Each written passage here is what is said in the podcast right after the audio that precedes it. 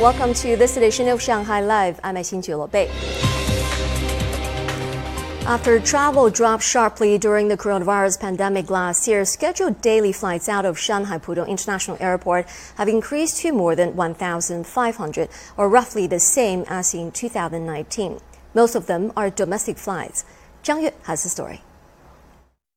The airport's manager said domestic flights and passengers this year have already surpassed those from the same period in 2019.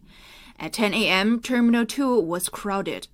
I am going to Linzhi, Xizang, as the pandemic situation is improving. At least there are more people on business trips than before. Shanghai based Spring Airlines has even opened a new direct flight route between Shanghai and Wulong, Chongqing.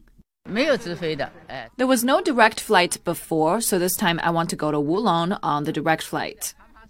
The airline has opened more than 100 new domestic routes since last year, with 60% of them out of Pudong International Airport. International flights have not resumed completely due to the pandemic. We used the opportunity to open new domestic flights.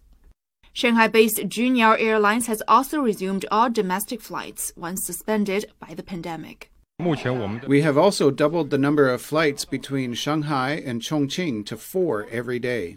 Junyao Airlines scheduled 350 flights per day, a 20% increase from the same period in 2019.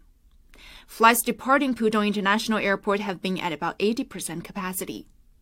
As of late March, the airport's average daily passenger numbers have surpassed 110,000, 14% more than the same period two years ago.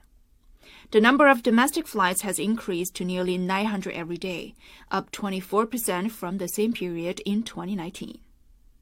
郑月，上海来。